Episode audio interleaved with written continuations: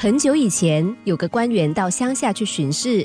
当他来到一个农村的时候，见到一位白发老人正弯着腰种植松树的幼苗。官员看着老人家，心疼的对他说：“辛苦了，老先生。”老先生看着眼前身穿官服的人，便放下锄头，鞠个躬，轻声的打招呼。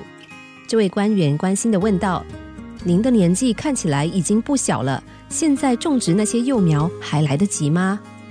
老人点了点头，满脸温和而坚定地说：“当然来得及。我们不该只为自己打算，理应为大众着想。虽然我不能看见树苗茁壮变成大树，但经过了五十年或一百年之后，我现在种的这些树苗，我的儿子或孙子自然就用得着了。如果我们都只想着眼前的事，却不愿意好好的考虑将来，为下一代着想。”未来的社会又怎么能进步呢？这位官员听完之后，感动的说：“您说的真是太好了，这些话真的非常有道理。我刚才问的那些话，请你别见笑。谢谢您，今天我真是获益匪浅。”说完，他深深的对着老人家鞠了个躬。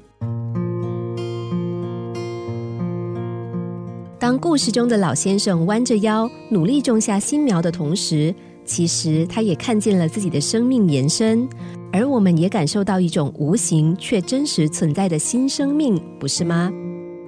目前都顾不及了，又如何念及将来？这是很多人不愿意对未来负责的理由。然而，有多少人知道，当你的心中保持着这样的态度的时候，我们也预测到了你的人生将会是日复一日的自顾不及。其实前人种树，不只是能让后人乘凉，还能让我们提早连接未来。